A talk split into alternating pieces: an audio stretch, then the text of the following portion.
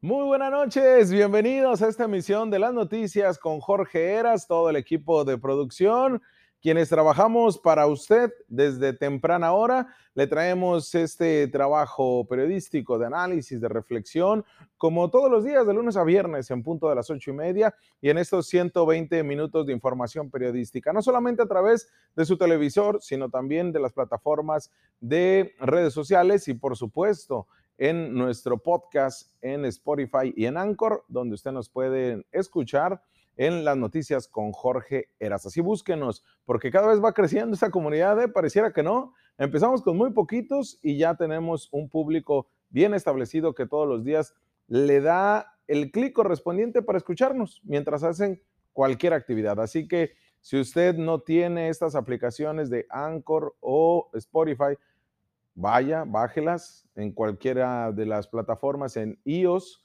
o también en Android. Y si usted es un adulto mayor que me dice, eras que yo no sé, pues dígale a su nieto, dígale a su hijo. Y así de esta manera nos puede escuchar en cualquier momento la editorial si es que se la perdió. Este espacio importante que es de opinión, sí, es, pero tiene la fortaleza o el trabajo periodístico que lo sustenta. Ya de hoy vamos a hablar de un tema que fue nota nacional y si me permite internacional. El tema del aborto. Yo sé que también es espinoso. Y antes de que haga corajes o que se sitúe en algún lado, el que está a favor o en contra, escuche el planteamiento que le voy a dar, que es meramente periodístico y sobre todo que le damos a contexto histórico.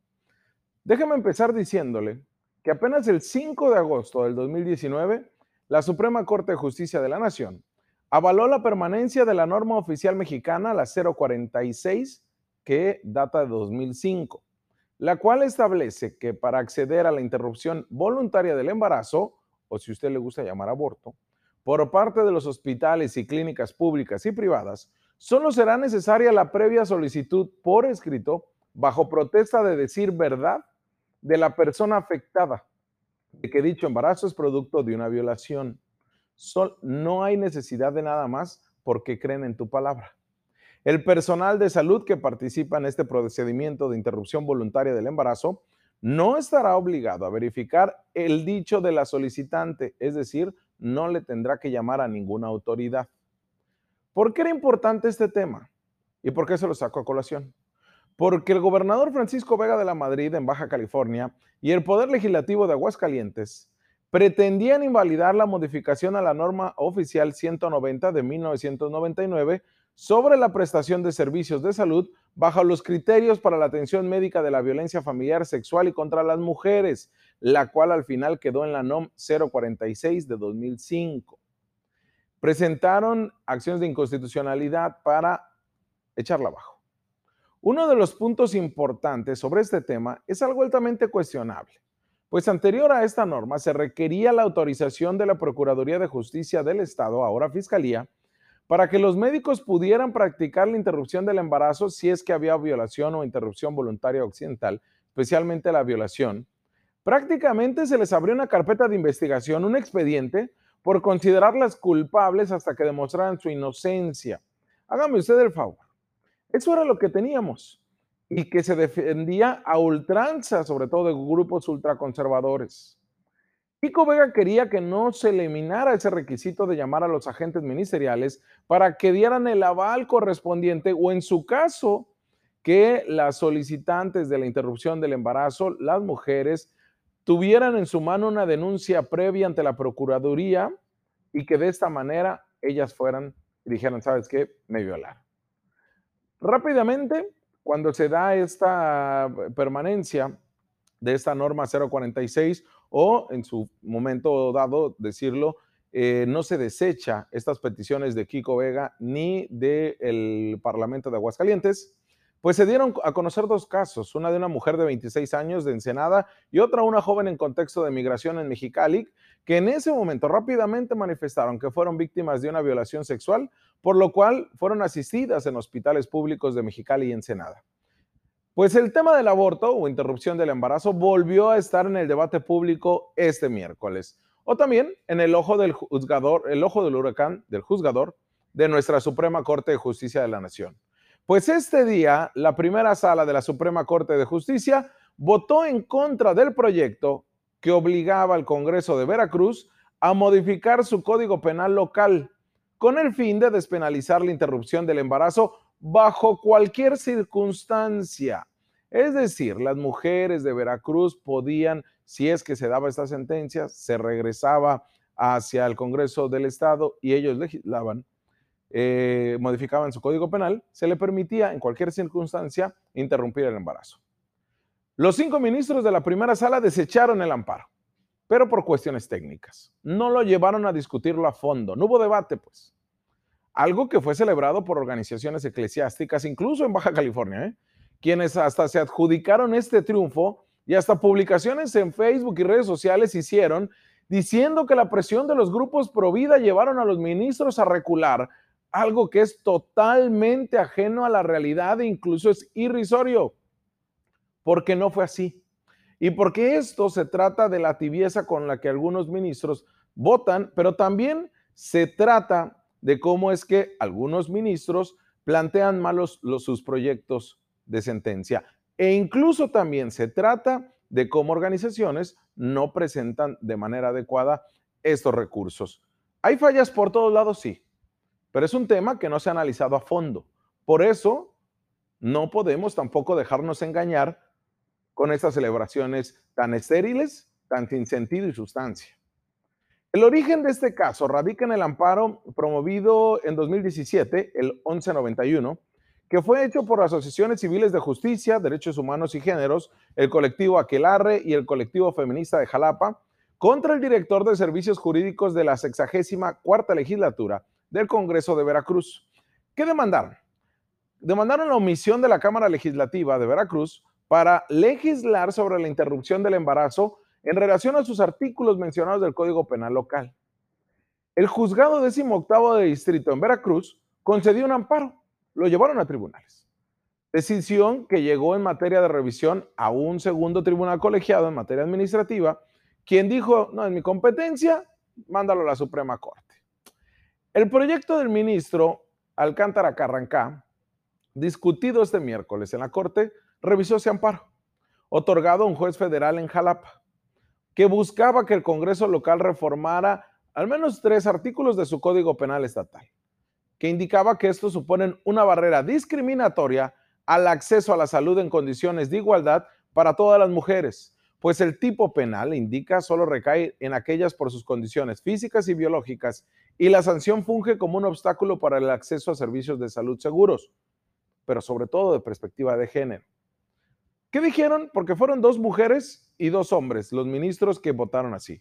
En el caso de las mujeres, ¿cuál fue su intervención?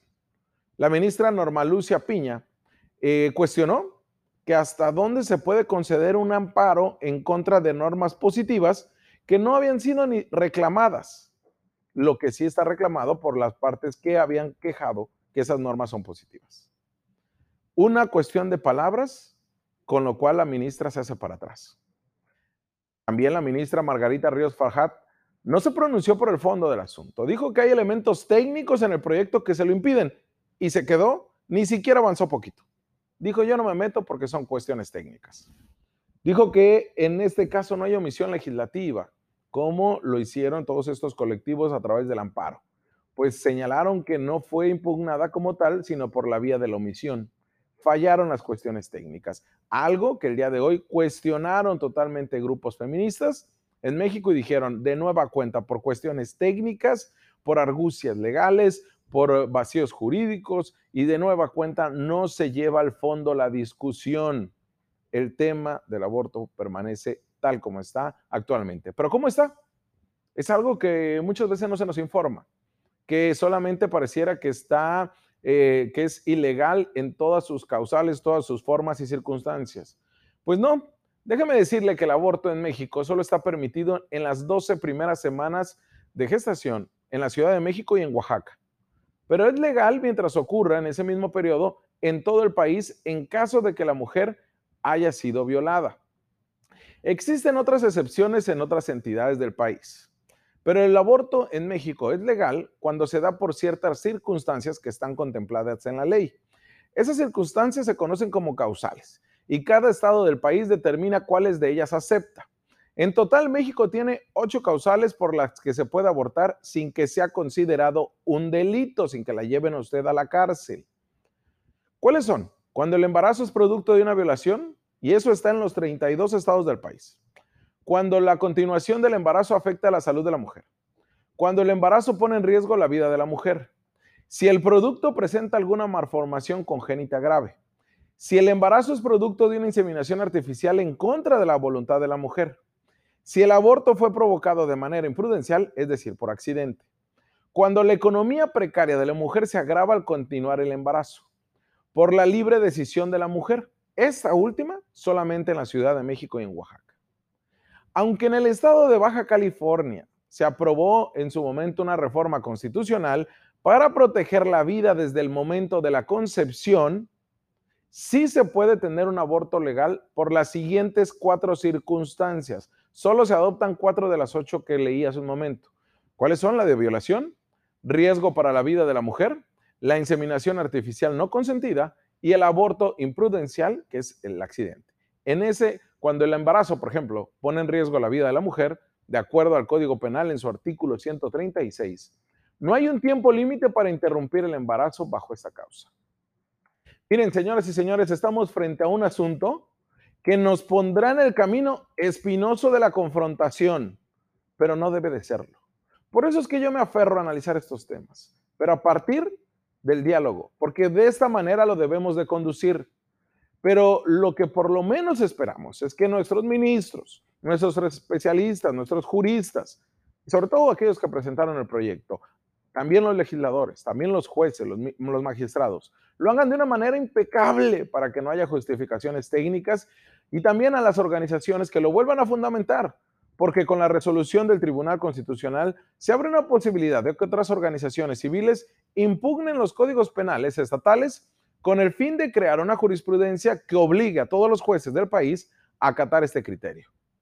¿Por qué invito al diálogo y a la discusión de ideas? y no a los dogmas, ni especulaciones, ni las fake news. Porque si bien es cierto que el tema del aborto y los matrimonios igualitarios han estado en la agenda pública de muchas entidades y del país entero por mucho tiempo, pues no es lo mismo que el tema sea público a que éste sea socializado. Y no es cuestión de semántica, ni busco hacer diferencias, ni...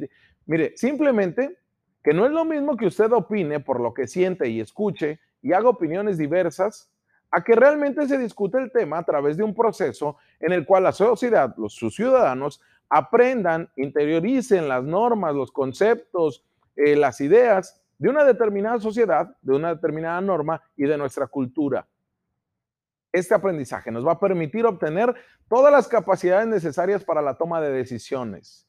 Debemos de avanzar hacia una nueva regulación que nos promueva toda esta situación de trabajar para socializar los temas porque de esta manera nos da una oportunidad de socializar proyectos, información.